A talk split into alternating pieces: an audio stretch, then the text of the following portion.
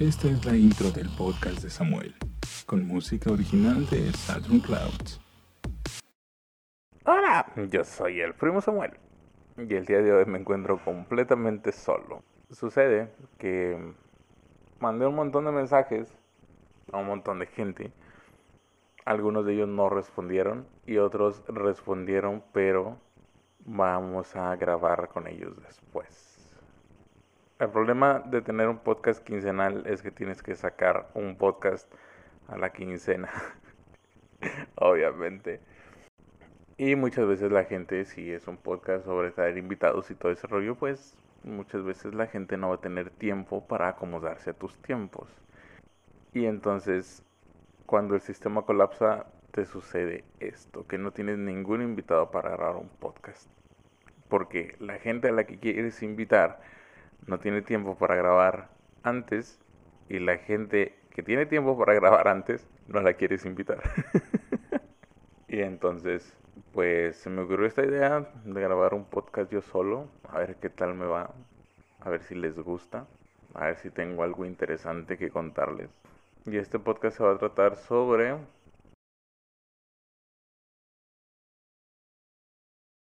sobre Ayer tenía un montón de ideas y de ganas de grabar este podcast y hoy, hoy no tengo ni ideas ni ganas, pero bueno, aquí estamos debrayando. Pero bueno, era una situación diferente porque ayer estaba colapsando y mi cabeza pues como que tuvo un arranque y dijo, güey, ¿qué pasaría si estuviéramos haciendo algo diferente a lo que estamos haciendo? Porque ayer estaba haciendo tarea y yo tengo un grave problema que es que soy mexicano es decir, que no me gusta hacer tarea. Entonces, estaba haciendo tarea y estaba muy presionado con un montón de cosas en la cabeza y encima descubrí el canal de Diego Rusarín. Digo, me imagino que todos los que están escuchando este podcast conocen a Diego Rusarín. Por lo menos es más popular que yo, mil veces más popular que yo. Entonces, en su mayoría, ustedes deberían conocer a Diego Rosarín. Y yo acabo de descubrir su canal. Antes no lo había querido descubrir. Cometí una especie de prejuicio. Porque yo una vez vi un video de él. Un video como de un minuto. Y en ese momento fue suficiente para, para emitir un juicio, ¿no? Que es algo que no debemos hacer. Emitir juicios así muy apresurados. O incluso peor, emitir un prejuicio. Entonces, pues en ese primer video dije, no, este contenido de, este chico Diego Rosarín no es para mí, no me gusta. Pero una cosa llevó a la otra y terminé viendo el podcast que hizo con, con Roberto Martínez después de hacer el debate con Carlos Master Muñoz. Y lo escuché hablando, escuchas a este cabrón Diego Rosarín hablando y dices, a la madre, quién es este güey. Porque es una persona muy inteligente, muy culta y muy preparada y que a, mi parecer no, no se pone a hablar a lo como estoy hablando yo ahorita. Entonces sí fue como que, wow, me retracté del juicio que emití en primer momento, en un primer momento sobre Diego Rosarín. Y este güey es un mamón y a mí no me gustan los mamones, hay gente a la que sí le gustan los mamones. Pero bueno, entonces acabo de, descubrir el canal de Diego Rosarín, el contenido que hace, que está buenísimo, que si no lo conocen vayan a verlo. En verdad, no se van a arrepentir. Y empecé a ver un chingo de videos, ¿saben? Porque yo tengo esa... Es como cuando ves una serie en Netflix o en alguna otra plataforma de streaming, ves el primer capítulo, te gusta y te la acabas. En un día, en un fin de semana. En una semana, sí, no tienes mucho tiempo. Pero así, o sea, te devoras todo el contenido. Bueno, así me pasa a mí con canales de YouTube. Descubro un youtuber y veo todos los videos que tiene, o por lo menos todos los videos de su canal que me pueden llamar la atención. Entonces estaba yo haciendo mis cosas y después de el décimo video de Diego Rosarín me di cuenta de que nos estamos yendo a la mierda. Como sociedad, como raza planetaria, En todos los aspectos nos estamos yendo a la mierda. Económicos, sociales, religiosos, ideológicos. Este mundo se está yendo al payaso, damas y caballeros. O por lo menos así me sentí. Siento que es algo que pasa cuando tienes una experiencia que te abre los ojos. Y ya le estoy haciendo mucho, mucho blow job a, Diego Rusarín. Pero en verdad siento que, que hice, hice unos cuantos clics viendo su contenido, ¿no? Entonces se me abrió la mente, por así decirlo. Y se me abrió la mente hacia una visión más sobria de lo que está pasando en nuestro contexto actual. Porque yo soy mucho de mm, tratar de mantenerme lo más positivo que pueda. Pero siento que llegamos a un punto en el que mantenerte demasiado positivo deja de o te quita la objetividad de lo que está ocurriendo. Y la verdad es que sí, este mundo se está yendo al carajo. Sobre todo este país. O, o esta facción económica que es este Latinoamérica. Bueno, no, no, todo el mundo se está yendo a Chori. No, no es que esté desplomándose porque hayamos logrado un cambio de conciencia o porque hayamos logrado este, derrocar al viejo sistema, de que hayamos finalmente despertado a la bestia de la revolución. No, este sistema se está cayendo simplemente porque llegó un punto en el que ya no es sostenible. Entonces la caída de este sistema no es como una victoria, es algo que iba a pasar de cualquier manera.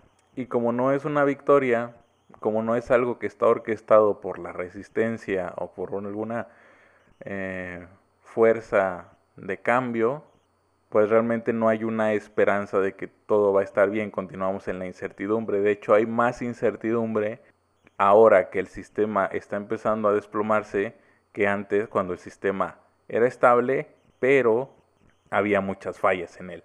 Y estoy hablando de épocas como, pues, no sé, hace 20 años, hace 30 años todavía el sistema era estable y había un montón de fallas y había un montón de, de problemas, pero el sistema funcionaba y hoy en día insisto en que se ha vuelto insostenible y está colapsando y eso es lo que está pasando realmente. Eso por un lado. Y por el otro, ah, porque después de ver a Diego Rusarín, después de hartarme de Diego Rusarín, de empacharme de Diego Rusarín, vi que otro canal, Long Soul System, que diría que se los recomiendo, pero tienen que ir a verlo con una mente muy abierta. El host del canal es una chava que, que tiene, es un, más bien es un sistema con T y D. No puedo decir que es una chava porque pues, no es una chava, es todo el sistema.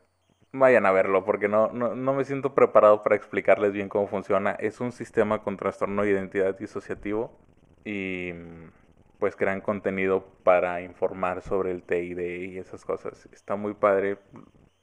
Digo, la front girl, por, por así decirlo, la chica que más más este interactúa con el canal, la que realmente es el, el, el front de en el canal, se llama Lore y está estudiando psicología, creo que es psicología. Entonces, aparte de todo, como que todo el sistema son devoradores de libros y está chido porque todos sus videos están fundamentados en, en teoría de la psicología y autores de distintas épocas que realizaron estudios sobre el TID. Bueno, estoy debrayando, pero el punto es que estaba viendo que Long Soul sacó su primer episodio podcast, lo cual por un lado es bueno porque le quedó, está padre el primer episodio del podcast, pero es malo porque es alguien más o es un podcast más que engrosa la lista de gente que está haciendo podcast. ¿Y por qué pienso que eso es malo? Bueno, no, no es malo, olvídenlo, estoy debrayando otra vez. Pero total, estaba viendo este primer episodio del podcast del Long Soul System. Ella habla mucho sobre mm, los procesos internos, emocionales. Todo show. Habla, menciona mucho la frase o la palabra cuando el mundo se te viene encima. Y estuvo chido porque empató con el hecho de que ayer yo sentía que el mundo se me venía encima. Pero también fue bueno porque Lore lo, lo, lo maneja de desde una perspectiva más, por lo menos en ese podcast, no puedo decir que todos sus videos son así, pero sí en ese podcast fue así como una posición más maternal de lo que haría una mamá de consolarte, ¿no? O sea, de que sí, todo se está yendo al carajo, pero pero no te sientas mal al respecto de. Entonces, ayer tuve esa experiencia de que Diego Rosarín fue como mi figura paterna y Long Soul System fue mi figura materna, porque ambos me hicieron ver una realidad o me hicieron abrir los ojos hacia una realidad un tanto crítica, pero mientras Diego Rosarín era así como que despierta, más agresivo, un mensaje más tajante. Luego el video de Long Soul o el podcast de Long Soul me ayudó a reconciliarme con todo lo que estaba ocurriendo en mi mente, ¿no? Entonces al final tuve como esta reflexión de qué pasa cuando el mundo se te viene encima, porque vaya, mis problemas, realmente los problemas que tengo en este momento no tienen mucho que ver con el colapso de la economía o el colapso de la sociedad. Son problemas más personales. Y si es que se les puede llamar problemas. Digo, no está bien minimizar tus, tus malestares, pero también trato de ser objetivo y, y plantearme la posibilidad de que tal vez mis problemas no sean problemas que solo sean parte de la narrativa que me he inventado de que soy una persona con problemas. Y eso está muy interesante porque llegué a la conclusión de que efectivamente la mayoría de mis problemas no son problemas. Vaya, me preocupan las cosas que a todo mundo le preocupan. Me preocupa que no haya dinero, me preocupa que no haya trabajo, me preocupa la incertidumbre del futuro. Pues sí, sobre la incertidumbre del futuro me preocupa que no sabemos qué esperar, no sabemos qué hacer. Diego Rosarín habla mucho sobre cómo te controlan, cómo te controla el gobierno, cómo te controlan los empresarios y cómo te controla el sistema. Más que nada él está fomentando el pensamiento crítico, que es para que aprendas a pensar por ti mismo, pero es parte de la crisis de, las que, de la que les hablaba hacia una realidad más sobria, es darte cuenta de que hay un montón de cosas o hay un montón de gente intentando controlarte. Y eso está muy cabrón. Entonces, ¿qué haces cuando tienes un sistema que está colapsando? donde se, se, te empieza a hablar sobre que va a haber escasez, sobre que no va a haber recursos para todos, de que todo se va a terminar, que estamos en crisis. Eh, mientras tanto, los poderes que hay en el mundo están intentando acaparar lo poco que queda, están intentando controlar a la gente. Esa es la narrativa que creé en mi cabeza sobre mi presente cuando te tomas en serio todo esto, porque luego viene el problema de que el dilema de la tarea es, o la dinámica con la tarea es esta, podríamos decir, conciencia moral. No sé si es conciencia moral o es como este peso moral. Sí, la tarea y cualquier otra actividad que, que, sea una responsabilidad que tienes que cumplir tiene un peso moral, que es que pues tienes esta responsabilidad, ¿no? O sea, tienes que hacer la tarea, porque, porque es tu responsabilidad, tienes que ir al trabajo, ¿por qué? Porque es tu responsabilidad, porque hay un montón de cosas que dependen de que hagas ese trabajo. Entonces, a la hora de estar haciendo evaluaciones sobre si hacer o no hacer la tarea, sobre si ir o no ir al trabajo, sobre si atender mis responsabilidades o no atenderlas, pues tienes este peso moral de todas las consecuencias que va a traer el no hacerlo y vienen un montón de problemas que tu juicio moral te dice te los podrías ahorrar si simplemente haces. Pero siento que a veces son más extenuantes de lo que deberían ser. O más bien las creamos o las concebimos dentro de nuestra cabeza, dentro de nuestra narrativa personal, más extenuantes de lo que realmente son. Entonces estás tratando de cumplir con todos los criterios de evaluación, estás intentando cumplir con los tiempos de entrega, estás tratando de de hacer todo lo más rápido posible porque para cumplir con los tiempos de entrega. Pero a lo que quiero llegar es a los siguientes dos puntos. La narrativa he creado o la narrativa en la que me enfrasqué, en los últimos días, esa narrativa es, si yo no hago algo, X o Y, esto va a valer madre. Y esa es una narrativa muy común, o creo que es la narrativa más común que hay en el mundo, ¿sabes? Empiezas a escuchar sobre economía, sobre problemas económicos y dices, tengo que conseguir dinero. Empiezas a escuchar sobre fracaso escolar o sobre el bajo nivel escolar. Puta madre, necesito echarle ganas a la escuela. Empiezas a hablar, empiezas a escuchar sobre ecología calentamiento global. Puta madre, tengo que cuidar al planeta. Empiezas a escuchar sobre problemas emocionales. Puta madre, tengo que cuidar mis emociones, tengo que cuidar mi salud mental. Empiezas a escuchar sobre corrupción. Puta tengo que, tengo que hacer algo para, para evitar la corrupción, denunciar a los corruptos, tengo que fomentar la honestidad. Empiezas a escuchar sobre el sistema que te está intentando controlar. Madre, tengo que poner resistencia, tengo que rebelarme contra el sistema y encontrar una mejor solución, crear un sistema en el que, güey, eres uno contra el mundo cuando creas una narrativa así. Por eso es que sientes, por eso es que siento que el mundo se me viene encima. Y yo sé que hay mucha gente, o me imagino que hay mucha gente que está igual, no puedo ser el único pendejo, y si lo soy, pues pobrecito de mí, que tiene la tendencia a crear este tipo de narrativas en su cabeza. Creo que, no recuerdo quién, había un autor que lo llamaba ser mamá de teta grande. Que eso es más, más que nada se aplica en mujeres, pero es de que la típica mujer que, o la típica mamá que tiene esta necesidad de resolver todos los problemas de todo el mundo bueno, también es el complejo de superhéroe o el complejo de Superman, que creo que le llaman así. Vamos a ver. Sí, es el complejo de superhéroe. Y es precisamente eso, el hecho de sentir que tú tienes que ser la persona que haga la diferencia. Y es muy normal.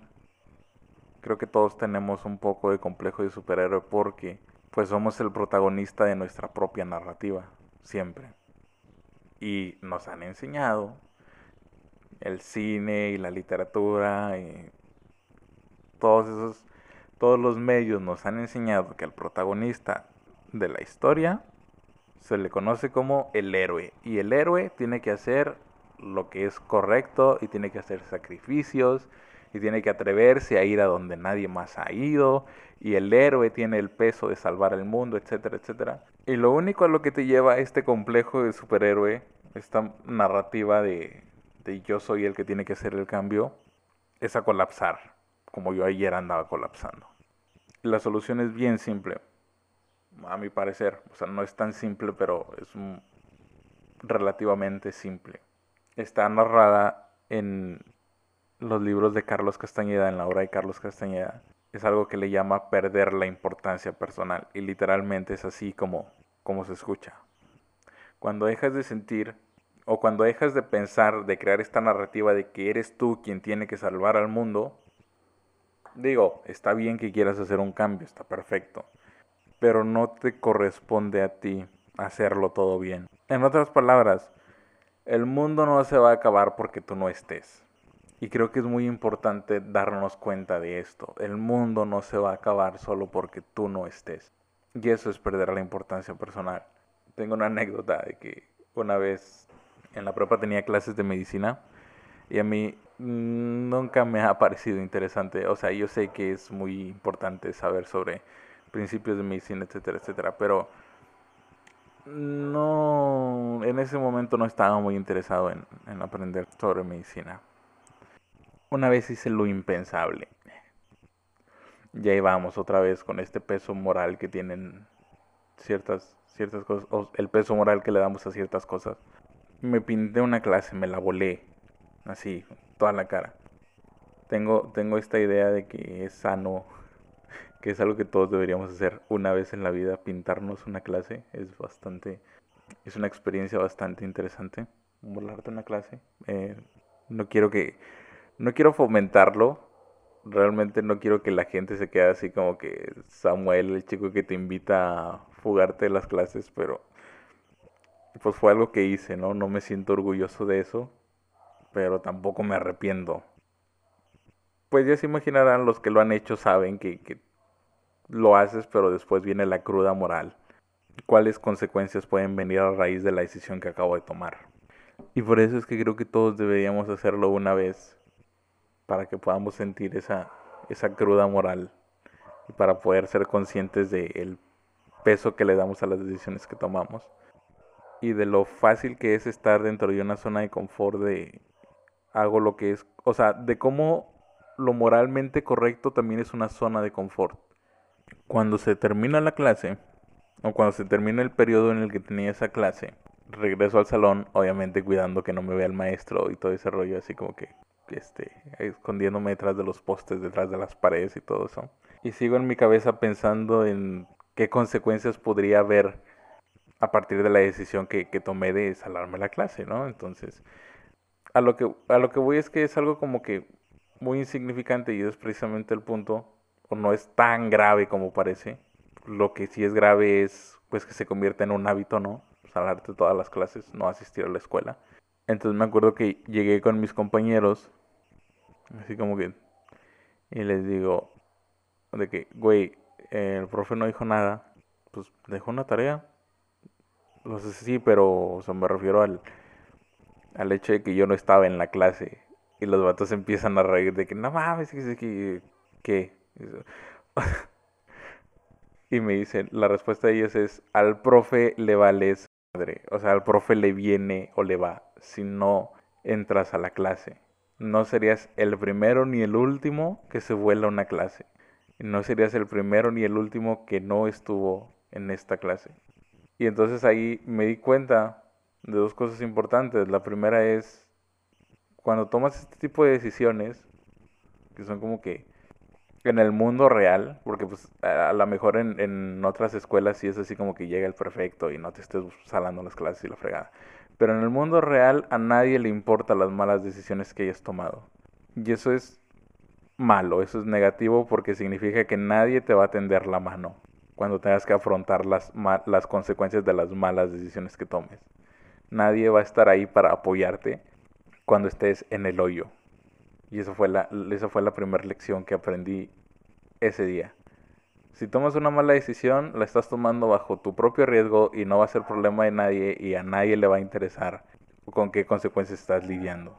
Es decir, si tomas una decisión, tómala por ti. Y es que es el problema, darle un peso moral a una decisión en lugar de evaluar realmente qué consecuencias va a tener para ti y cuál camino es el que mejor se adecue a lo que tú estás buscando. Y la segunda lección que aprendí ese día, a raíz de esa experiencia, fue que en tu cabeza tienes el protagonismo total, pero en la cabeza de los demás no. Insisto, a nadie le importa, nadie se va a dar cuenta. O vamos, lo que dije hace rato, el mundo no se va a detener porque tú no estás o porque tú no haces X o Y. Cuando te das cuenta de eso, te libera de mucho, mucha presión que tú mismo te habías puesto. Es como que nadie te está pidiendo que... Nadie te está pidiendo que sostengas al mundo, el mundo se sostiene por sí solo, pero tú de pendejo vas a ponerte debajo del mundo e intentar ponértelo contra la espalda y yo lo cargo a jugar a ser Atlas. Entonces, si hay una, una, un alivio, cierta, darte cuenta de esto sí te trae cierto alivio, te trae cierta satisfacción de, ok, qué padre, qué padre que los problemas que tengo o los problemas que creía tener no son tan graves como creía, o no son ya de plano, no son mi problema. Pero por el otro lado es un golpe muy duro para el ego porque te quita protagonismo. Entonces esta narrativa que habías creado de que yo soy la persona que tiene que cambiar el mundo yo soy el que tiene que soportar este tormento, yo soy el que tiene que hacer este trabajo. Es un trabajo sucio, pero alguien tiene que hacerlo y ese alguien soy yo. Y yo soy especial porque no hay nadie más haciendo este trabajo. Todo eso es mentira. Es un golpe muy duro para el ego, darte cuenta de que es mentira que el mundo te necesita. Esta, esta narrativa que, que tienen los padres de que mis hijos me necesitan, pues les va, a ser mejor que tú estés con tus hijos. Pero ¿cuántas historias no ha habido de gente que sale adelante sin padres? Entonces, es, siento que ese es el problema, o esa es la raíz de sentir, o eso es lo que sucede cuando sientes que el mundo se te viene encima. Y la solución es muy simple, pierde la importancia personal. Simplemente, ¿sabes qué? no es verdad que el mundo se va a acabar si yo no hago esto.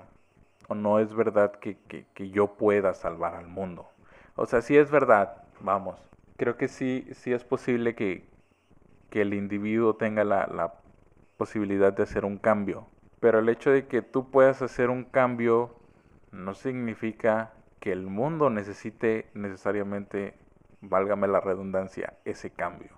Entonces la moraleja de este podcast, la moraleja de esta plática es simple y llanamente, deberías la próxima vez que te sientas presionado por las cosas que tienes que hacer, por las cosas que no estás haciendo, que eso es algo que ya, ya hablamos la otra vez en aquel podcast con, con Dara que se llama Nuestro Lado A hablamos sobre esta crisis de los 20 en las que sentimos que ya tendríamos que haber hecho algo, ya tendríamos que tener una casa, un empleo, un trabajo, salario fijo, títulos universitarios, doctorados, maestrías, una pareja, hijos, haber hecho algo trascendental y no sé qué tan trascendental, o sea, también es muy relativo y muy subjetivo eso de trascendental con nuestras vidas. La verdad es que como decía Odín Dupeirón en aquella entrevista que lo hizo famoso, puede ser un y no pasa nada. Y eso, saber eso es por un lado un gran alivio, pero por el otro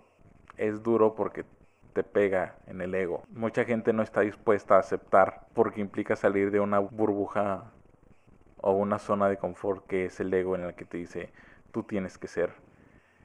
Tú tienes que ser el elegido, tú tienes que ser el ejemplo, tú tienes que ser la persona que logre hacer esto o aquello. No sé qué tan triste o qué tan bueno sea para ustedes, los que están escuchando, los y las que están escuchando este podcast. No sé qué tan alentador sea este mensaje, pero la verdad es que mañana, si no estuvieras aquí en este mundo, mañana el sol va a volver a salir y todo va a seguir tal y cual como siempre. Y siento que parte también es, es en, en individual, este complejo del superhombre, pero también lo tenemos como especie. O sea, realmente sentimos que, que sería muy terrible la extinción de la raza humana, que siempre nos, de un tiempo acá se habla mucho sobre la extinción de la raza humana y lo describen así como un escenario en el que ah, se extinguió la raza humana y de pronto pues, ya no hay plantas y ya no hay animales y no sé por qué ligan mucho la extinción de la raza humana con la extinción de la vida y es parte de ese egocentrismo del que hablo. Tenemos que darnos cuenta de que si mañana se extinguiera la raza humana, todavía va a haber un montón de plantas y un montón de animales. De hecho, crecería la población de flora y fauna en el planeta. Este mundo no nos necesita para funcionar. Esta sociedad no te necesita para funcionar. Y eso es, es un golpe duro para tu ego, pero míralo por el lado positivo.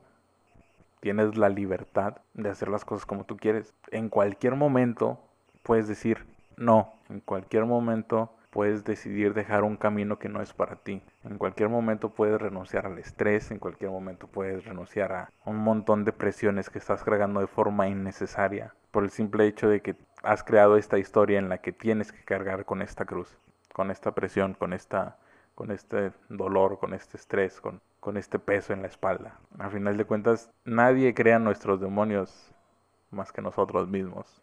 Las cosas que hiciste mal hace cinco años y ahorita ya nadie se acuerda, nada más tú. Ahí estás, azotándote, haciéndote puñetas mentales todo el día. Todos los errores que cometiste, en vez de ponerle atención a lo que importa, que es el presente. Te sigues yendo al futuro, tratar de adelantarte al futuro y tratar de crear el escenario de lo que pueda ocurrir mañana, tratando de anticipar la tormenta para saber en qué momento abrir el paraguas, cerrar las ventanas, cuando realmente lo que vaya a pasar mañana lo que pasó ayer no son importantes, no son tan importantes como lo que está pasando en este momento.